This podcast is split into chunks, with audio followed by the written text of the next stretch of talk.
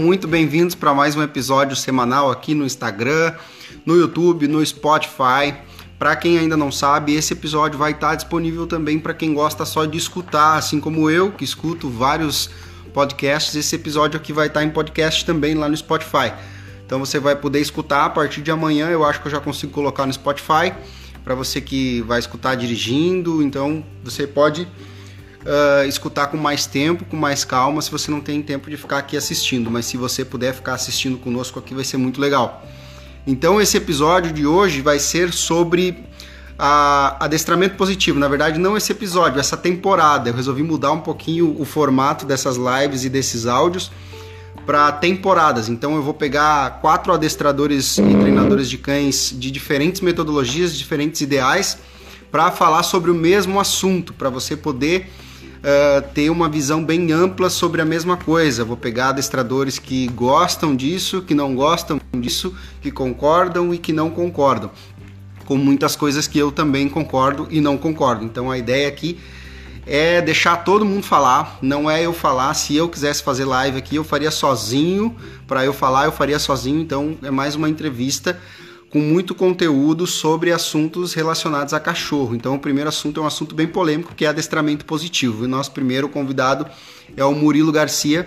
Ele é psicólogo e também mestre em análise do comportamento, em psicologia e análise, análise do comportamento, e também é treinador de cães formado pela Escola Equilíbrio dos Reforços. Ele também é sócio do Rodrigo lá da Equilíbrio dos Reforços e dá seminários pelo Brasil inteiro. Então eu estou convidando só gente top para participar aqui comigo. Então eu estou aguardando aqui o Murilo enviar a solicitação e vocês também podem ir convidando os seus amigos para acompanhar aqui ao vivo junto com a gente, tá bom? Eu também vou enviando aqui uns convites para a galera participando com a gente. Vou aguardando aqui o, o, o Murilo enviar a solicitação. Bora lá, Murilo. Envia aí para mim a solicitação, que daí eu só aceito aqui. E daí a gente já começa o nosso conteúdo. É, as, a ideia dessas, dessas lives, desses áudios, é a gente poder ter visões diferentes sobre o mesmo assunto. Então, vamos ter sempre a mente aberta e vamos abster, uh, se abster de comentários maldosos, vamos nos abster de coisas que nos limitam. Então, muita coisa que você vai escutar em alguma live vai servir para você e para o seu cachorro, e muita coisa que você vai escutar em outra live não vai servir. Então, você vai poder tirar um pouco de cada um e poder uh, formar a sua própria maneira de treinar. Estou aceitando aqui já o Murilo. Aguardando aqui. Vocês me escutam bem? Vão me, me informando aí sobre a conexão, como é que tá. Já troquei de telefone. Boa noite, Murilo. Seja bem-vindo. Fala, Wilson. Beleza, meu caro? Beleza, tudo bem? Me escuta bem? Tudo, perfeitamente. Deu uma travadinha Ótimo. no começo ali, mas já tá tudo certo agora. Ótimo. Então, Murilo, seja bem-vindo. Você tá me ouvindo Obrigado bem? Estou te ouvindo bem, sim. Obrigado por ter aceito o convite. Seja bem-vindo aqui a, a, essa live aqui. Então, eu, eu, como eu comentei para o pessoal, a gente está fazendo por temporada agora. Não é cada uhum. live um assunto. Fazer uma temporada e eu vou pegar três treinadores de cães, quatro treinadores de cães para falar sobre o mesmo assunto e quatro treinadores de, de práticas diferentes, né? Que concordam e que discordam.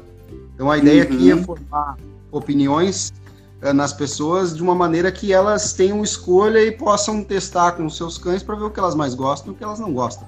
Então pode ficar à vontade para pode ficar à vontade para se apresentar para a galera aí, porque a live uhum. é para você falar. Eu vou fazendo algumas perguntas, você primeiro se apresenta Isso. e depois eu, a gente inicia com o tema. Perfeito. Eu acho que, Wilson, a ideia é a gente fazer um bate-papo, a gente trocar uma ideia e fazer uma reflexão a respeito do estado atual do adestramento, sobre as linhas de adestramento, sobre as filosofias de adestramento, sobre o pensamento em geral com relação à forma de se adestrar cães. Né? É um trabalho que a gente fazer com cães. Então, não estou aqui já de antemão, já digo para ti e para todo mundo que eu não estou aqui para meter pau em nada, nem em, em ninguém.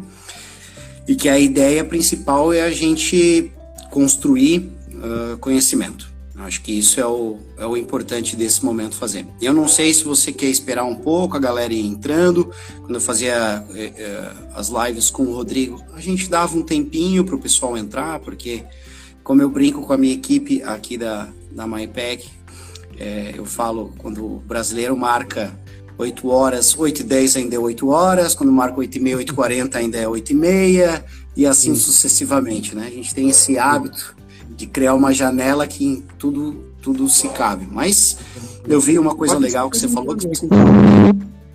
Oi? Pode se apresentando, pode se apresentando, fala então, um pouco sobre a sua formação, há quanto tempo você trabalha com adestramento, qual a tua atividade beleza. atual. Uhum. Beleza, pessoal, para quem não me conhece, então, meu nome é Murilo Garcia, eu sou aqui de Florianópolis, Santa Catarina, nascido e criado aqui.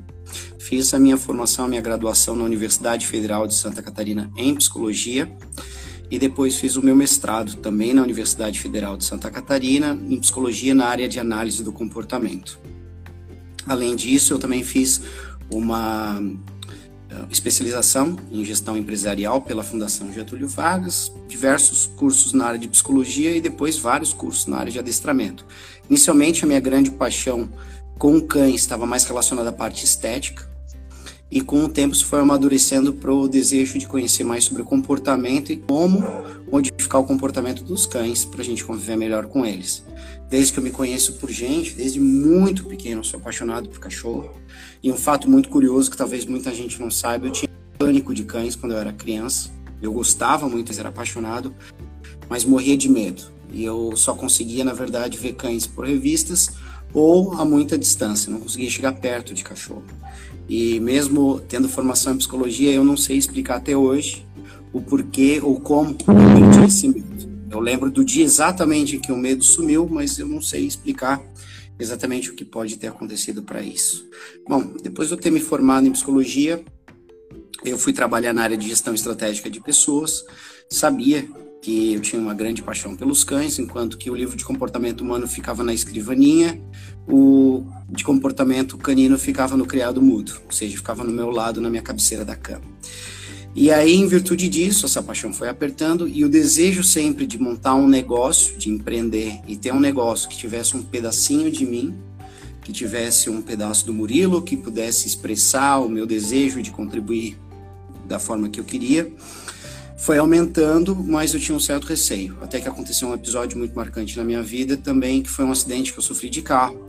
E esse acidente me fez refletir a respeito de é, o que eu estava fazendo para realizar os meus sonhos, o que eu estava fazendo para trabalhar com aquilo que eu amava. Eu gostava muito do que eu fazia.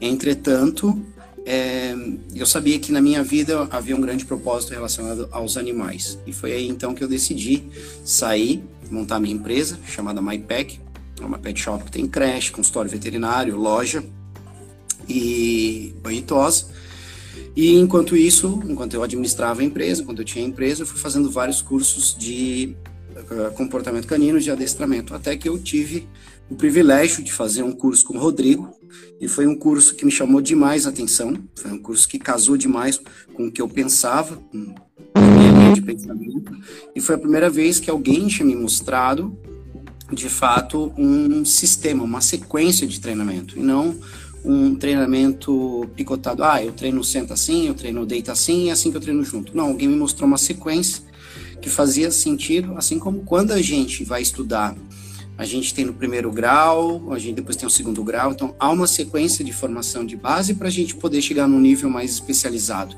Da mesma forma, o Rodrigo foi o primeiro a me mostrar isso. Olha, tem uma sequência para fazer, uma sequência que funciona. E ele tinha resultado de sobra para mostrar isso. E foi aí, então uhum né, a gente batendo um papo no, no dia que ele me levou para o aeroporto para ir embora, começou a amizade muito forte, muita troca de ideia, eu quis entender melhor o sistema dele.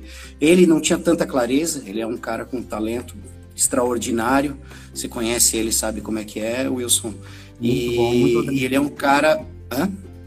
Muito organizado o sistema dele. Isso que eu, uma das coisas mais interessantes assim que eu achei no seminário é a organização do, do sistema assim para te deixar, pra te não é uma coisa, não é um seminário com, com técnicas soltas, né? Que deixa pontas soltas Exatamente. também. É, essa é uma crítica que eu tenho muito grande a muitos seminários que a gente vai e simplesmente os assuntos vão caindo à medida aos alunos vêm e aí não há uma sequência para entregar um conteúdo, né? Talvez pela essa questão de, de empresário, de, de, empreendedor, eu penso muito que todo conhecimento adquirido ele tem que ser convertido em alguma ação que traga benefício para mim, traga é, é um investimento, traga retorno financeiro. Acho que eu estou indo lá para aprender alguma coisa, para me engrandecer de alguma forma, qualquer que seja, mas que isso seja convertido na aplicação prática daquilo que eu fui em busca. E o Rodrigo trouxe isso para mim. Depois a gente acabou se juntando, então, justamente para sistematizar de uma forma clara. O Rodrigo sabia fazer, mas ele não tinha muita clareza do que ele fazia, a sequência que ele fazia, por que, que ele fazia isso. E aí a gente foi destrinchando isso, e aí o sistema equilíbrio dos reforços realmente tomou corpo. Ele já existia na cabeça do Rodrigo, mas não de uma forma sistemática, embasada, clarificada. E a gente fez isso para conseguir então que o sistema desse mais um up além do que ele já tinha com relação a, a, ao que ele tinha alcançado, né? Então, entrando no nosso, no nosso tema, eu escolhi esse uhum. tema porque justamente é muito ambíguo, né? Tem, e também porque aconteceu uma situação parecida, com uma situação assim que me fez pensar, pô, acho que as pessoas que procuram informação na internet, elas precisam ter uh, mais variedade dessa informação, porque acaba só um lado se prevalecendo e o outro lado acaba uhum. ficando quieto, e as pessoas acabam entendendo isso até como, de uma certa forma, quase que ideológica. Tive uma cliente esses tempos que pesquisou sobre adestramento, é ótimo hum. eles pesquisam, porque ela pesquisou tudo, pesquisou sobre adestramento, sobre como organizar a casa, tudo. Cheguei lá, um filhote de três meses, ela já tinha todos os brinquedos, ela já tinha, uh, já sabia algum, a treinar algumas coisas como necessidades no lugar certo, já tinha a cama do cachorro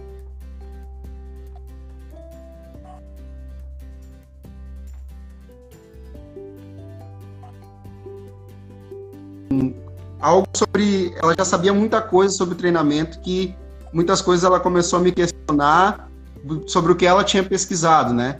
Ela, daí ela começou meio que a me questionar de uma, de uma maneira quase que quase que técnica, né? E isso é bom. Por isso que eu claro. resolvi é por isso que eu resolvi que eu resolvi falar sobre esse tema e ainda mais falar com você que é uma pessoa que entende muito da teoria da coisa, porque a maioria dos treinadores uhum. entende muito da prática, assim como eu. Hum. Não estudei uhum. dia, eu estudei pedagogia, alguma coisa de aprendizagem eu tive que aprender na faculdade de, de pedagogia, mas não fui a fundo nisso. Então, por isso que eu resolvi falar uhum. com você. Então, a primeira pergunta que eu quero te fazer hum. é o adestramento positivo. O qual que é o conceito desse, desse termo adestramento positivo? Eu faço a mesma pergunta para você, Wilson. faço a mesma pergunta. Eu acho que esse é um excelente ponto de partida é a gente refletir o que, que quer dizer a expressão adestramento positivo. É um adestramento positivo no sentido de que é o adestramento do bem, em contrapartida quem não pratica, pratica o adestramento negativo, que é o adestramento do mal. O adestramento positivo significa aquele que é calcado único e exclusivamente na utilização de reforçamento positivo. Agora é importante a gente lembrar que a expressão positivo que acompanha o nome reforçamento, formando o reforçamento positivo, o conceito, que foi desenvolvido e apresentado a todos nós pelo Skinner, ele, o positivo ele significa adição. Ele, te, ele traz o conceito matemático, não o conceito de que é o reforçamento bom ou reforçamento do bem, em contrapartida ao reforçamento negativo. A explicação dele não tinha uh, uma conotação de valor, de valoração, isso é bom ou isso é ruim. Ela tinha uma conotação de explicar o processo que estava acontecendo. Ou seja, havia o fortalecimento do comportamento por meio de uma adição. O mais, o positivo, tem a ver com a, com a ação matemática de adição. Então, não de que era do bem. Então, assim, eu tenho uma certa cautela com essa acepção e de uso que eu vejo uh, bastante uh, difundido no meio do adestramento, de que positivos são coisas boas e negativos são coisas ruins.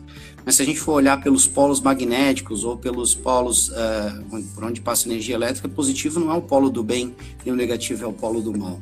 É, talvez seja necessário fazer um melhor esclarecimento sobre isso, que acaba sendo um título que eu vi ao longo do tempo que muita gente se, se, se apoiou para poder vender o seu trabalho como um trabalho que antigamente até você deve lembrar, o pessoal botava assim, né? Adestramento sem castigo, né? O pessoal falava muito isso, adestramento sem castigo, positivo, né?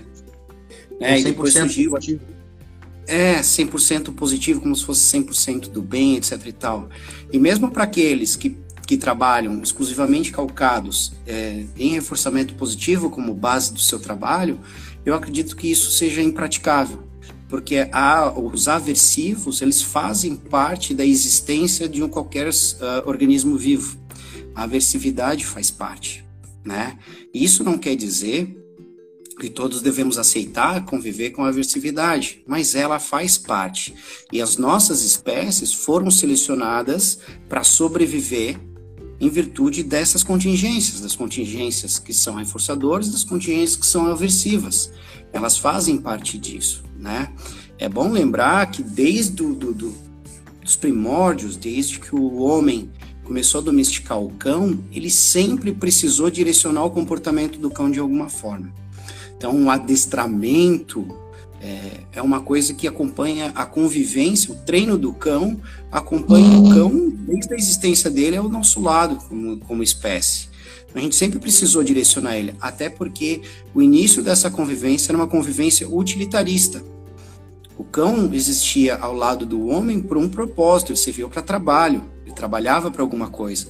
E nós fomos direcionando esses comportamentos, seja por via de seleção genética, cruzando, selecionando os indivíduos que mostravam uma determinada aptidão, e fazendo com que eles cruzassem para que a gente tivesse uma seleção mais específica desses comportamentos, como também a gente passou a fazer uma seleção no sentido de descobrir quais as melhores maneiras de direcionar o comportamento do cão. Agora, o adestramento formal, talvez, tenha vindo em 1906, com, o lançamento do livro do coronel Conrad Most. Foi o primeiro a formalizar isso, né? e estruturar isso de forma sistemática. Foi em 1906, na Alemanha. E ele fundou o que a gente chama de Compulsion Training. Compulsion, numa tradução, uma tradução literal, ela significa uma tradução livre, na verdade, ela significa é, obrigação. No Brasil, eu fui aprender até depois de muito tempo que o nome dessa prática que o pessoal utilizava chamava-se de forçamento. Então, a base do adestramento do Conrad Most era o orçamento, era o uso da força, aplicação da força para submeter o cão à vontade do homem.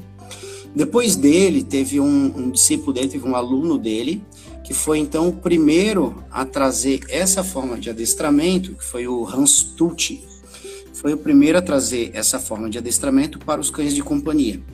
E a partir daí, algumas pessoas, tem uma socialite americana famosa, que depois foi para a Alemanha para aprender também, levou para os Estados Unidos essa forma de aprendizado, essa forma de treinamento de cães, seguindo os passos dele.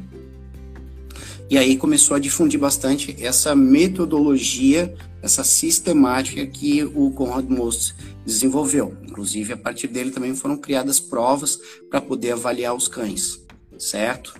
Em 1938, a gente tem o lançamento da obra O Comportamento dos Organismos, pelo Skinner, apresentando os resultados, então, dos estudos que ele tinha feito, das descobertas que ele tinha feito com relação ao que ele veio chamar de condicionamento operante, que era o comportamento dos cães, não, dos cães não, dos organismos vivos, diante do meio no qual eles operavam sobre o meio, por isso operante, eles agiam sobre o meio, e as consequências produzidas e o meio agia sobre esse comportamento. Então ele foi, ele começou a chamar atenção para que coisas que aconteciam depois, que um organismo fazia alguma coisa, tinham um efeito sobre este fazer. E aí, em nome disso, ele deu o nome de condicionamento operante. Dois alunos dele, dois notáveis alunos dele, que foi o casal Breland, que foi o Keller e a Marion Breland, foram os primeiros a pegar esse conhecimento do Skinner e transpor ao, treino, ao adestramento de animais, porque até então o, meu, o Skinner trabalhou muito no meio acadêmico, desenvolveu, revolucionou a psicologia, tá? o conhecimento que ele trouxe, ele é uma quebra de paradigmas dentro da psicologia, ele impactou isso de uma maneira extraordinária, um dos maiores psicólogos da história, o Skinner, juntamente com outros como Freud, uh, Piaget, e o engraçado é que esses, esses três que eu citei, nenhum deles é psicólogo de formação, são os três maiores, são três grandes psicólogos, nenhum deles é psicólogo de formação. Uh, Freud era médico, uh, Skinner era, veio da literatura e Piaget, se não me engano, veio da biologia. Mas, enfim, isso foi apenas para curiosidade. Então, o casal Brillant, eles montaram em Arkansas, eles tinham um centro de treinamento de animais e começaram a fazer, então, os primeiros treinamentos de, comercial de animais inclusive para aplicação em comerciais de televisão. Então, eles levaram esse conhecimento que eles tinham aprendido com Skinner para o treinamento de animais. E a partir daí, então, viu-se uma nova maneira que passou a ser difundida de treinar os animais sem fazer o uso da força.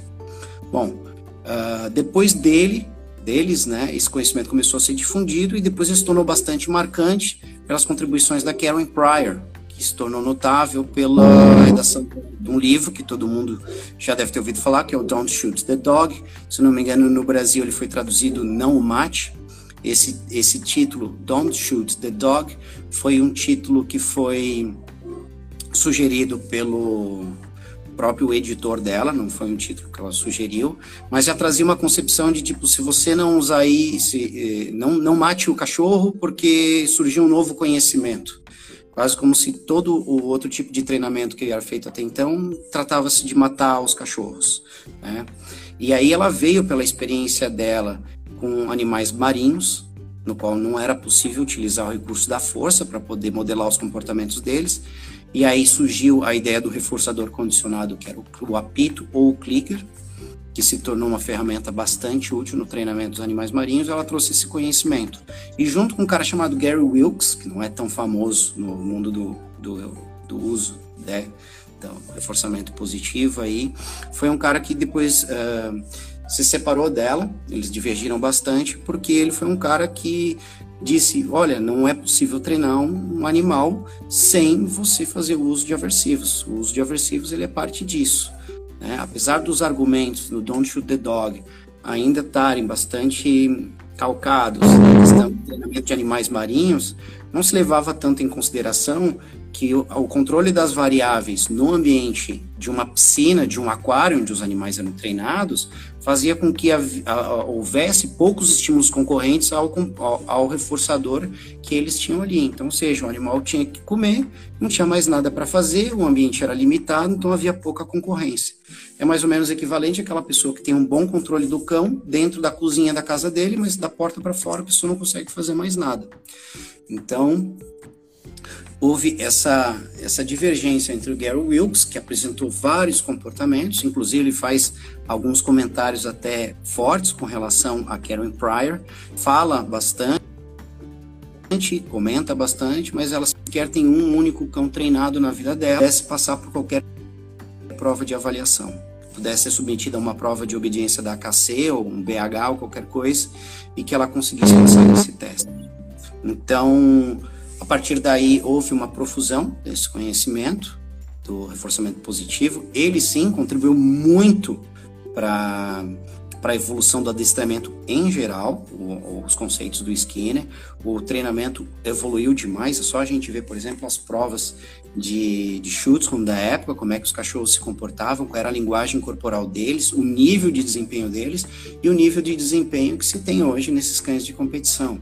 Eles têm uma linguagem corporal muito mais alegre, muito mais altivos, comportamentos muito mais plásticos, sem tantos sinais de aversividade, de, de, de, de condução com tanta punição. Então, houve uma revolução por meio do reforçamento positivo. A questão é que o extremismo, tanto para o lado de dizer ah, que dar comida é subornar o cão, mostra uma falta de conhecimento, como achar que usar aversivo também é uma maldade com o cão e é um grande equívoco. Então, os dois extremos são, são polaridades que não ajudam a gente a enxergar a totalidade das coisas, é, faz com que a gente acabe tomando partido como time de futebol, onde eu tenho meu time, você tem o meu time, eu te odeio, você me odeia, eu tenho a razão, você não tem a razão, você tem esses defeitos, você tem aqueles defeitos, e ninguém pensa em, em, tirar o que há de melhor, o que se descobriu de melhor em qualquer dos campos de treinamento, em qualquer das metodologias de treinamento, para se fazer o melhor para o cão e para a convivência do cão em sociedade com o ser humano. Acho que é fundamental isso, a gente pensar no bem-estar deles e no nosso bem-estar. Eu acho que a formação da família e da união, da parceria homem-cão, ela tem que ser pensada num todo. Como a gente vai construir essa convivência de forma que seja bom para mim, sendo bom para ele e sendo bom para ele também sendo bom para mim. Eu acho que esse é o grande objetivo Murilo. do adestramento. Isso. E Murilo, uh, muito interessante que você falou, deu uma, uma, uma grande aula histórica em, em 15 minutos, foi excelente.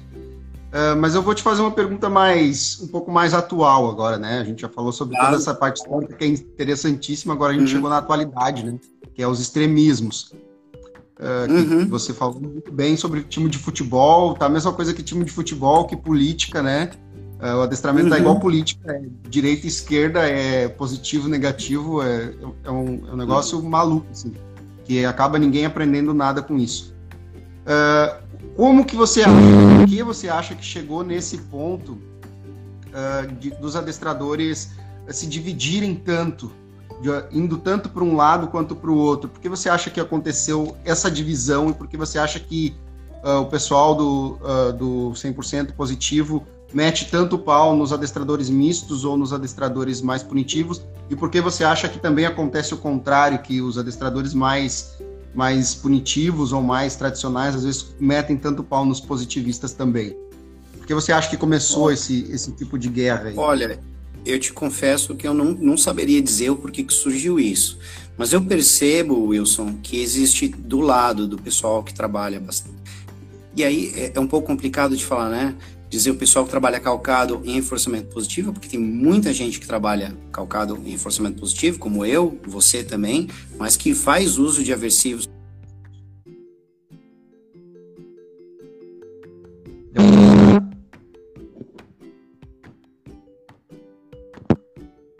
Deu uma travada aí, Murilo.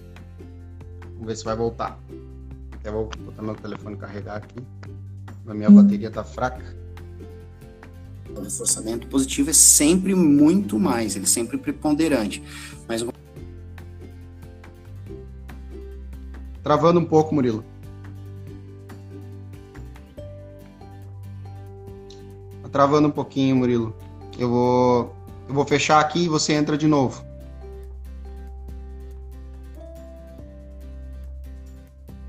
está mais num certo extremo, assim como também vou pensar num pessoal que está mais num outro extremo lá, que acha que a única maneira de fazer é subjugando o cão, né? A maneira de subjugar o cão.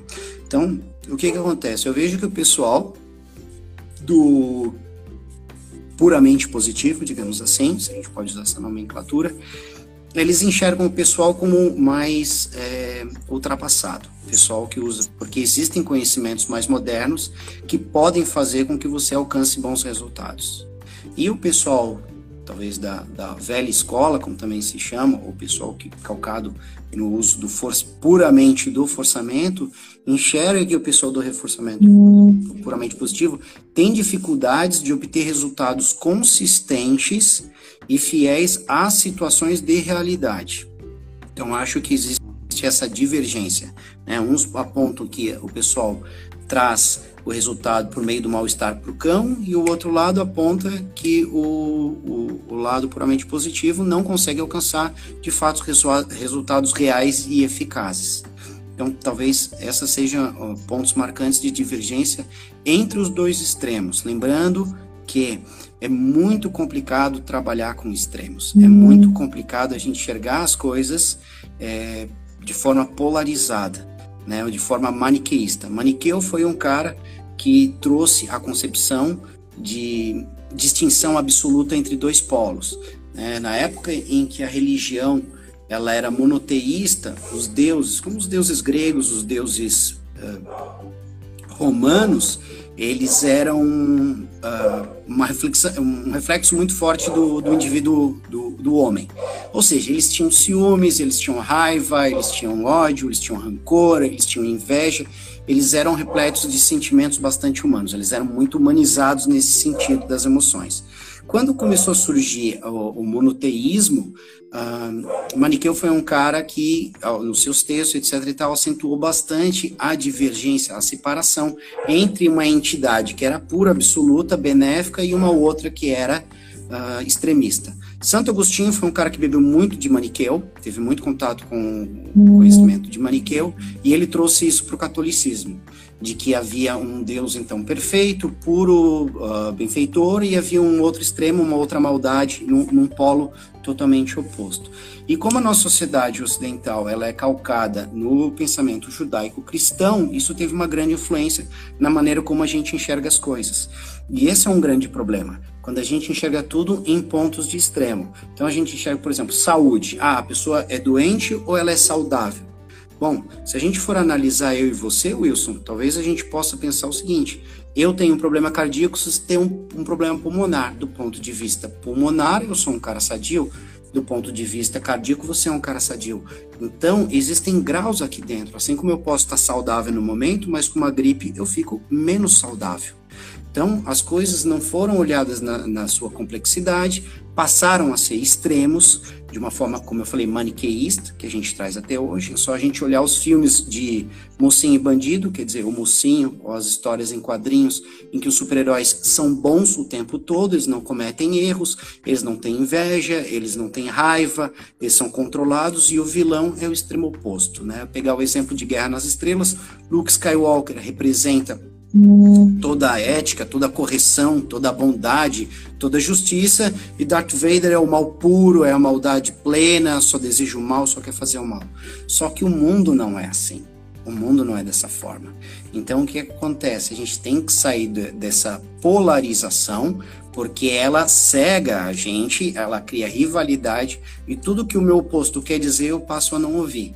Então, é um problema bem sério com relação a isso. Então, entre os puramente positivistas e talvez os forçamentistas, se eu posso dizer assim, existe uma porção de gente com visão muito diferente uh, sobre como conseguir os comportamentos dos cães, como manter esses comportamentos dos cães e como fazer com que esses comportamentos ocorram em situações de alta distração, de situações de realidade, na qual esses comportamentos precisam de fato serem feitos com hum. utilidade, com praticidade. Então, há um, uma questão política, eu acho. Nós também evoluímos muito com relação aos cuidados com os animais, a nossa linha de pensamento do bem-estar animal, e aí é importantíssimo isso. Essa questão do bem-estar animal é fundamental. Acho que a gente evoluiu muito com relação ao tratamento mais digno e ético para os animais, mas também a gente tem que tomar cuidado para certos extremos, porque hoje em dia você tem pelo mundo diversos movimentos para banir diversos equipamentos que não são bem interpretados talvez pela má utilização que eles já passaram, mas não são bem interpretados e que tiram do, do, do, da caixa de ferramentas do adestrador possibilidades para lidar com casos bem diferentes.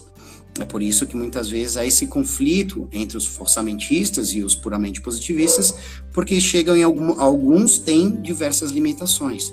Por exemplo, o uso exclusivo de aversivos no treinamento de cães, principalmente o uso, o forçamento, que é o que? O uso de reforçamento negativo, eu introduzo um desconforto para o cão e o cão tende a apresentar um comportamento na direção de evitação desse desconforto, certo? Um exemplo, é basicamente um exemplo, um exemplo prático, por favor, para a galera que não entende, assim, um exemplo prático disso. Perfeito.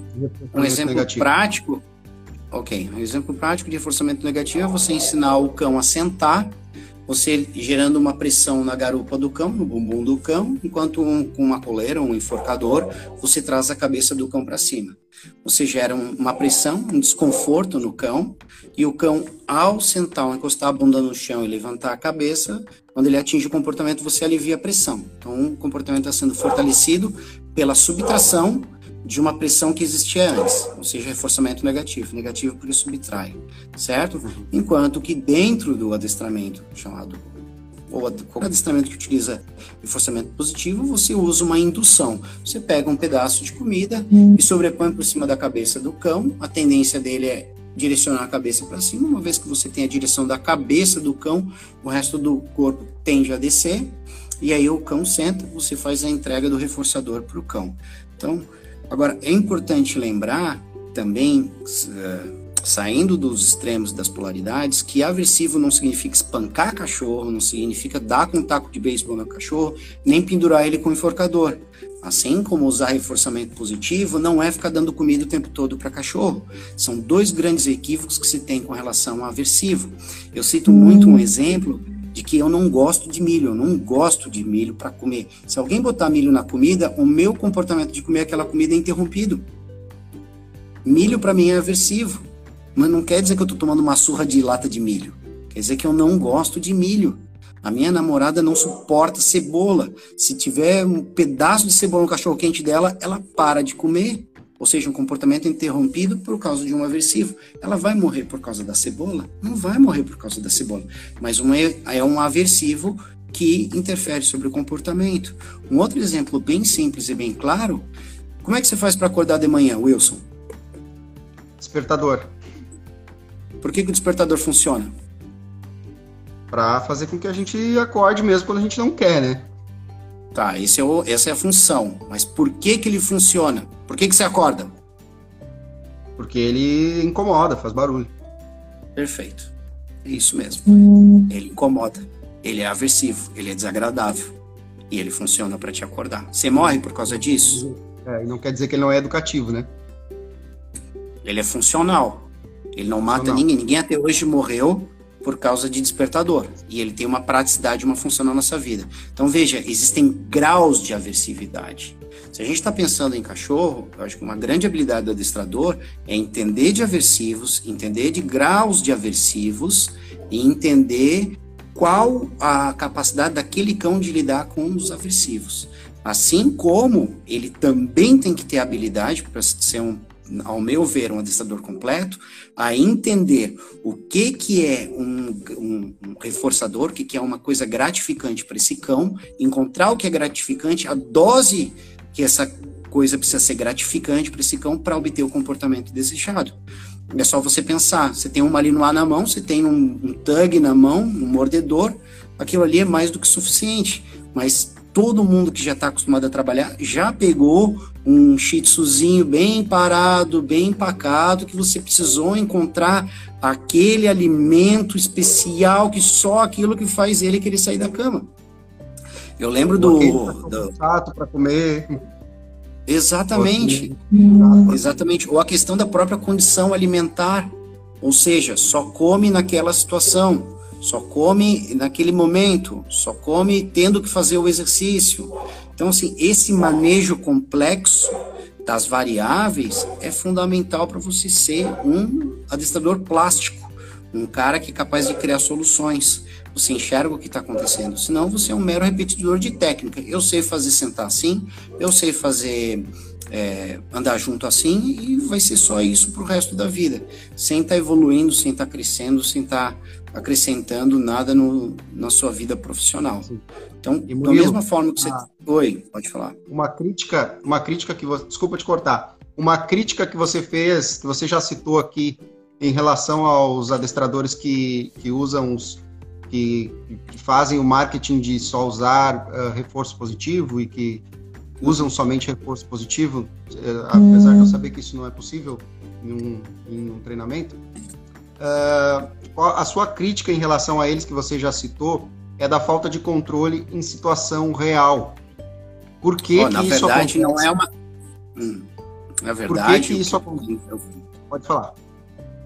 Na verdade, eu falei isso porque você perguntou, né? O que, que o pessoal, uhum. digamos, extremista, forçamentista, fala uhum. e enxerga, né? E como o pessoal é, do reforçamento positivo, lá exclusivamente os puramente positivistas, criticam o outro lado. Ó. Uhum. É uma crítica que você citou, não é uma crítica sua, né? Você citou essa, essa crítica.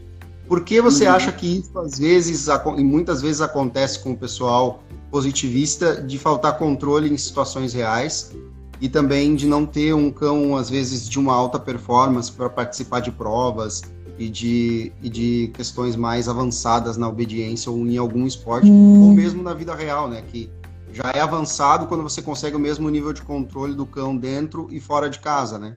Então, por que você acha que isso pode acontecer ou isso acontece às vezes? Não sei se acontece com todos ou não, porque eu não, não, não tenho essas práticas. Bom, Wilson, acho que a primeira coisa a se dizer é que trabalhar com reforçamento positivo não é fácil. A despeito do que o pessoal costuma dizer, que é muito mais fácil, o cão aprende mais rápido, não, isso não é verdade. O cão não aprende mais rápido por reforçamento positivo. E eu te explico por quê. Porque por um critério de sobrevivência é muito mais, muito mais útil para a sobrevivência de um organismo ele aprender a responder mais rapidamente a um aversivo do que a um, a um gratificante. Então o uso de aversivos ele tem um efeito muito mais rápido para obter uma resposta de um cão e a consolidação de um comportamento. O problema é que há, há efeitos colaterais no uso desses aversivos como a hum. produção de, de cortisona no organismo, a fixação de padrões de comportamentos. Então, por exemplo, o pessoal que trabalha exclusivamente com aversivo não tem cães com plasticidade. Você não tem um cão operante, é um cão que trabalha por medo de errar. Entendeu? Cães que são muito punidos e que são utilizados muitos aversivos de reforçamento positivo em alta intensidade, faz com que os indivíduos sejam bastante limitados. Por exemplo, você quer treinar uma outra coisa no cão, você não consegue. Ele tem medo de errar, de sair daquela linha do que ele está acostumado hum. a fazer para poder sobreviver. Então, assim. Trabalho aprender... apagado, né? Exatamente. Porque o apagado é uma expressão emocional do cão de temor de alguma coisa pior novamente, de que um aversivo aconteça novamente.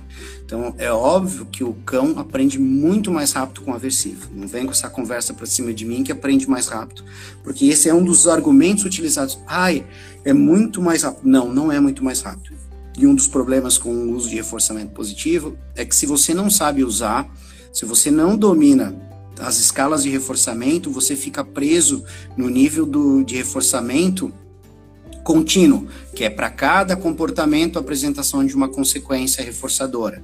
E se você faz isso o tempo todo, você cria o que é chamado de comportamento mimado. O que acontece? Quando o indivíduo não tem aquela consequência, ele abandona o comportamento. Então é preciso dominar muito a questão do reforçamento positivo. Bob Bailey foi um estagiário da, do casal Brilland, que eu citei lá atrás, foram alunos do Skinner. O Bob Bailey, ele era estagiário e eu não lembro se foi depois que a Marion se separou ou depois que o Keller uhum. morreu, faleceu, ele veio se casar com a Marion. E aí ele também se tornou um grande adestrador, bastante significativo nesse meio de treinamento de várias espécies. E o Bob Bailey fala o seguinte: adestrar é uma competência cognitiva tanto quanto é uma competência motora.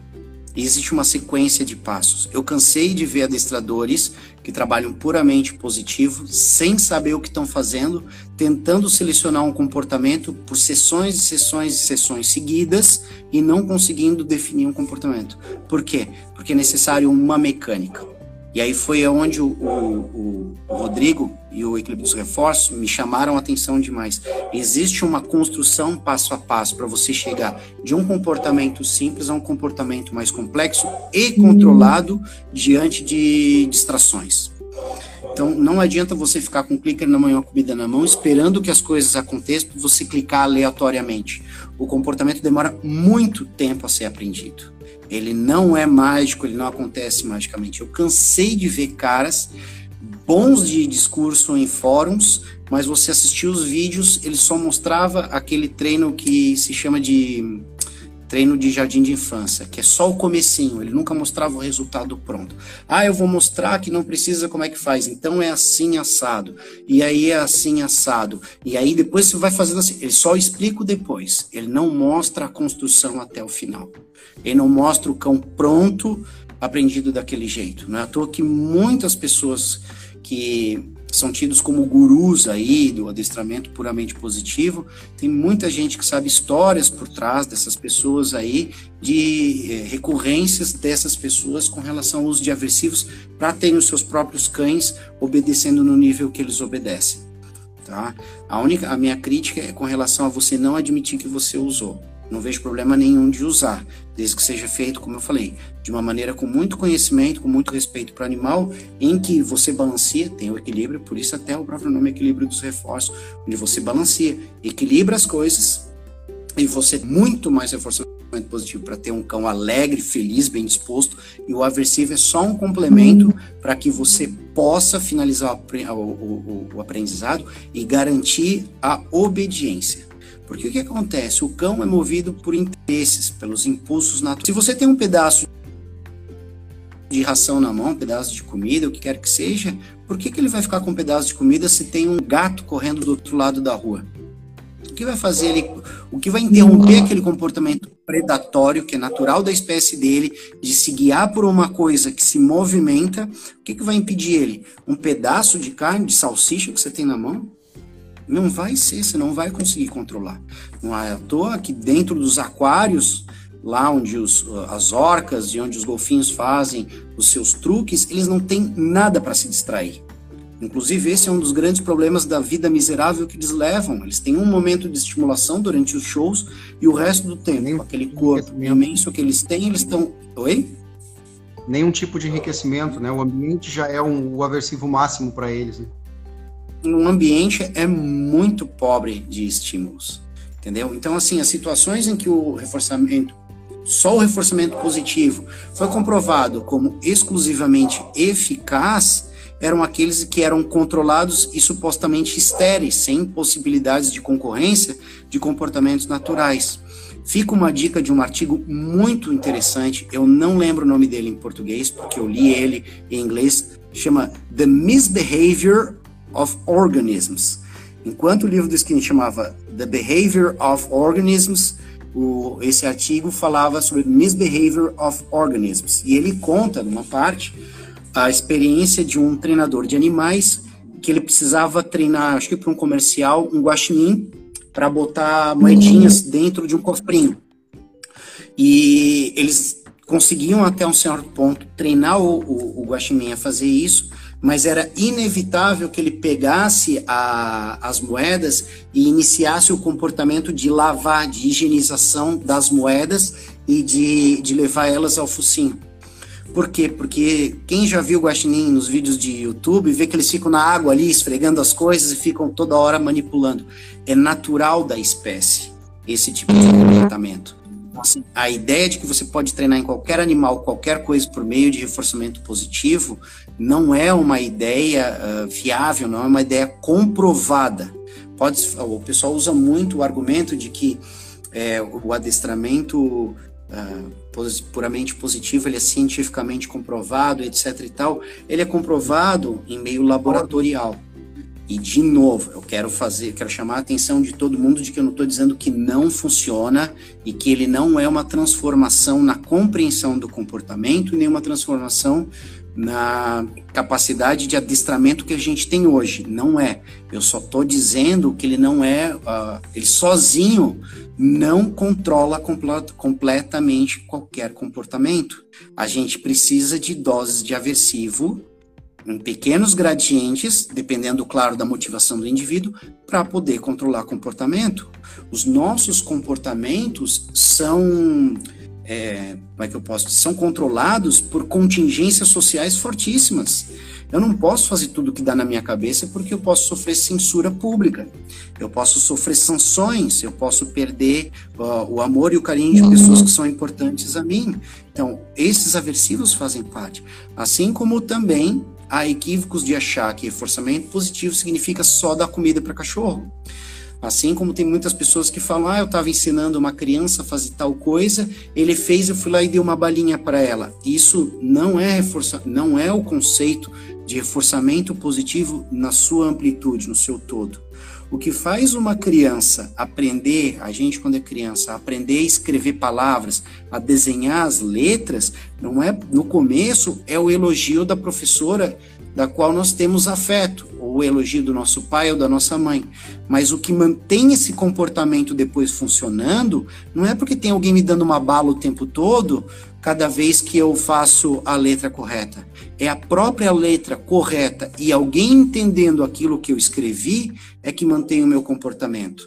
Então, reforçamento positivo não é a exclusividade do uso de gratificantes simples ou de alimentos para manter comportamentos.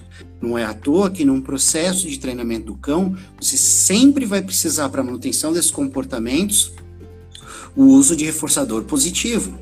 Só que reforçador positivo não mais alimentar. Você parte para outras estratégias de reforçamento positivo para isso. Agora, se você abandona os reforçadores positivos, você vai ter que depositar toda a sua expectativa, ou todo, todo o seu esforço nos aversivos para controle. E aí você vai ter um cão suprimido. Agora, você pode trabalhar de forma dosada. Agora, se você abandona o, o reforçamento positivo uma larga escala, o comportamento tende a se extinguir, ele para de existir porque não tem função. A não ser que ele volte a existir porque é uma ameaça que seja o aversivo.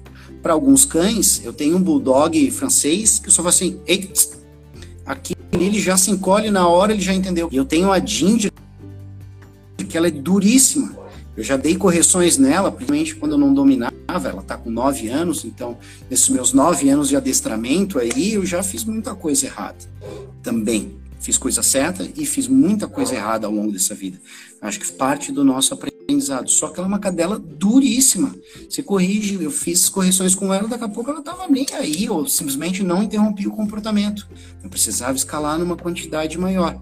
Óbvio que depois eu fui aprendendo com o tempo a manejar as contingências para que eu não precisasse fazer uso tão grande disso. Até porque na minha história, agora voltando à minha história, Wilson, eu aprendi, é, a minha base era puramente positivista, porque da academia, os conceitos, depois os primeiros livros que eu tive contato, os primeiros é, cursos que eu comprei, comprei muito material lá dos Estados Unidos, todos eles ensinavam com relação ao uso exclusivo de reforçamento positivo. Eu comecei a me deparar com uma dificuldade muito grande de obter resultados com comportamento, e eu, e eu via, sem desmerecer e sem desrespeitar essas pessoas, mas eu via pessoas semi-analfabetas que andavam simplesmente com uma guia e tinham cães que faziam coisas que os meus cães não faziam nem a pau juvenal. Eu falei, pô, o que, que, que, eu estou fazendo de errado? O que está dando de estranho aqui? Não é à toa que você vê muitos puramente positivistas fazendo propaganda de, do, do, seu trabalho de adestramento com um vídeo dentro de casa, um pedaço de comida na mão, um clicker na outra, ensinando o cachorro a dar patinha. Cara, isso, isso como diz o Rodrigo, isso é truque. Isso aí você ensina em dois minutos e acabou a história. Entendeu? Tem coisas que são muito mais importantes para a convivência com o cão, que a gente tem que treinar de comportamento com os cães e que tem um nível de exigência muito maior que você só vê essas pessoas falando, ah, sou adestrador, etc e tal, sou educador, não tem problema nenhum com essas nomenclaturas. Hum. Acho legal falar na questão da educação, porque parte de um princípio de ensinar a convivência com os seres humanos, mas é, você vê todos os vídeos que a pessoa posta é só fazendo o mínimo básico, é só fazendo o elementar, só fazendo o jardim de infância. Só que as pessoas querem cães para a vida real, para ter controle. E infelizmente uma, essas pessoas acabam. Oi? Antes do Instagram nos cortar, que ele só nos deixa uma hora, infelizmente. Ah, desculpa, cara, eu me empolgo e não pago imposto para falar. Pode, pode, pode falar de boa. Só às vezes eu, eu, eu acho interessante algo que você fala e gosto de pontuar com uma outra pergunta. Claro. Uh, por exemplo, o pessoal que é os positivistas, é, uhum. Antigamente usavam, eles usavam ferramentas que hoje eles mesmos já consideram ferramentas aversivas. Perfeito. Perfeito. Como por exemplo, como por exemplo a coleira cabresto, né? Isso, uhum. a coleira cabresto ou não sei qual outro nome é, Gentle Leader, né? Out. Gentle é, Leader. É. Gentle Leader. Uhum. Uh, que eles hoje mesmo consideram ferramentas aversivas, eles usavam justamente para ter controle. Aí tá, daí mudou esse conceito deles, eles mudaram esse conceito porque começaram a ver que é uma ferramenta de muito difícil adaptação para o cachorro. O cachorro estressa pra caramba com aquilo, então eles mesmos começaram a ver, começou a aparecer vídeo de cachorro deitado no chão com arranhando o próprio rosto, é. desesperado uhum. para tirar, então virou um aversivo gigantesco. Daí o, uhum. o conceito mudou, daí foram para as peitorais frontais, né? Aquela peitoral uhum. frontal. Aí agora eu vejo que o, que o, que o conceito mudou novamente, porque eu vejo hum. muitos administradores positivistas falando sobre o, o, treinamento de passeio, que o cachorro não deve ter uh, controle, que o controle já, já é um, um, de certa forma um aversivo, o cachorro pode, que o passeio é para o cachorro, o cachorro pode sair, cheirar tudo e, e ir aonde ele quiser e você acompanha o cachorro para o passeio. E não é você quem controla o passeio, então o passeio não tem que ter controle, tem que ser divertido e é para o cachorro. Essa é o que eu vejo bastante agora, né? O pessoal bota uma guia de 5 metros, 10 metros e deixa o cachorro lá. Daí, tipo, o cachorro assim não faz força e não derruba ninguém, teoricamente. Mas também não tem nenhum controle. Então, o que, que você pensa sobre, sobre isso? É uma, é uma ótima solução para não solução do problema. Ou seja, você cria um discurso novo para poder resolver um problema do qual você não dá conta. Só me pergunta o que, que você vai fazer quando você estiver andando com o teu cachorro, teu cachorro resolver ir para o meio da rua e um caminhão passar em cima dele. Ou quando você cruzar, passar num cruzamento de uma esquina com a outra e na outra ponta tem uma pessoa com outro cão agressivo e esse cão grudar no teu. Ou o teu próprio cão grudar em outro cachorro, porque ele, teu cachorro não tem controle nenhum e ele está numa guia de 5 metros e pode cometer uhum. algum acidente com alguém. E aí? Né? Então, há uma questão de ideologização que eu acho que é perigosíssima. Né? Ela passa, então, a partir de um ponto que pode ter cachorro. Porque o fato de tirar a natureza deles e adaptar a nossa convivência é um problema e é de uma gravidade absurda. Acabou. Então, o ser humano não pode ter. Para quem conhece a PETA, né, People for Ethical Treatment of Animals, é uma, é uma organização que vai a esse extremo. E a intenção deles, certamente, é que no futuro ninguém tenha animal de estimação.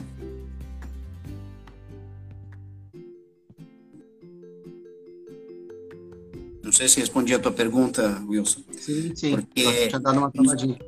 Sim. Ah, uh, tá. Então, você. Então, assim, eu também tenho. Eu, essa live não é para eu, eu expressar a minha opinião mas esse tema sempre diverge muito porque tem, tem pessoas que, que querem esse tipo de treinamento, né? Tem tutores que, que optam por esse tipo de treinamento e às vezes quando chega nessa parte, uma parte mais, mais complexa do treinamento, que é sempre quando tem algum estímulo concorrente, né? A parte fica complexa quando tem estímulo concorrente. Quando não tem estímulo concorrente, de boa, você treina o que você quiser com o cachorro sem estímulo concorrente. Quando tem estímulo concorrente, uhum. a conversa já é totalmente outra. Uh, então chega nessa parte e as pessoas acabam, às vezes, por vezes, se frustrando porque querem que o cachorro faça os comportamentos que elas veem os, os outros cães fazendo, que é andar forma tranquila na guia, sem fazer força, uma senhora idosa lá que quer andar com o cachorro, mas ao mesmo tempo essa pessoa não quer nenhum tipo de aversivo e quer que você use somente uh, alguma ferramenta que ela considera confortável para o cão. Uh, então, o que, que, você pensa sobre esse pensamento das pessoas, dos tutores uh, em si? E agora a gente já vai para a última questão, que é a questão dos tutores. Porque tem muitos tutores que querem esse treinamento, mas também querem que o cachorro chegue num nível de obediência legal na rua. Então, o que, que você pensa sobre isso? Bom, o que eu acho importante, Wilson, é que todos nós tenhamos a capacidade de explicar aos tutores é, como as coisas funcionam, como a gente vê as coisas e como a gente trabalha. Acho que de uma forma bastante íntegra, bastante honesta, para que o cliente entenda aquilo, para o tutor entenda aquilo e faça a escolha dele. Se ele quer trabalhar de uma outra maneira, se ele está disposto a trabalhar de uma outra maneira, ele que vá atrás dessa outra maneira e depois uh, receba as consequências daquele tipo de trabalho que ela almeja, certo? Dentro daquilo que ela almeja. Mas cabe a nós, como profissionais, dizer como as coisas deverão ser, como a gente trabalha e dizer para a pessoa: você está de acordo? Você né, entendeu a maneira como, como trabalho? Sim, então beleza, então vamos trabalhar assim. Assim como nós temos, por exemplo, na medicina, pessoas que vão dizer: olha, você vai ter que tomar esse medicamento, você vai ter que fazer uma cirurgia. Ah, mas eu não quero passar pela cirurgia. Então me desculpa, então toma os teus medicamentos lá, tuas folhas, as tuas ervas lá e arca com as consequências disso. Se, se, se, se o teu câncer não, não diminuir, ou sei lá o que acontecer com você, foi uma escolha sua. Tudo bem, você tem esse direito. Mas, se você quer é, essa solução que eu estou apresentando, é dessa forma que isso é feito. Acho que todo adestrador precisa ser muito honesto, muito franco. Há muita jogada de marketing no uso de, de, de, de que eu sou uh, positivista, etc e tal, e de que eu sou puro isso, por aquilo, e na verdade não é. Nos bastidores a gente sabe que não é. E dentro do quintal dele, dentro do treinamento dele, dentro do canil dele, ou no parque lá sozinho, a coisa não é bem assim. Então, acho que todo mundo precisa ser justo, todo mundo precisa ser transparente, o treino tem que ser uh, visível para o tutor, o tutor tem que ver, tem que entender e tem que ter a capacidade de repetir aquilo. Cachorro não é computador, que você programa uma tecla, depois é só apertar aquela tecla sempre e vai responder da mesma forma. Tem toda uma construção de relacionamento que é fundamental. Não é à toa que é muito comum os adestradores falarem: pá, o cliente fala, ah, mas contigo ele obedece, comigo aqui não obedece. Por quê? Porque existe uma construção do processo de comunicação, de relacionamento, de vínculo, para isso poder funcionar. Cachorro não responde a botão, cachorro não é máquina. Isso. Rodrigo, uh, Murilo, a gente vai ter que se despedir, que o Instagram já começou a contar 30 segundos aqui, só deixa a gente Beleza. ficar uma hora, infelizmente. Então esse, uhum. esse conteúdo vai estar disponível em áudio. E foi um prazer estar aí conversando com você. Vai estar no Spotify em áudio, tá? Para quem prefere Show. escutar. Então, obrigado, Murilo, e até mais. Valeu! Valeu, obrigado.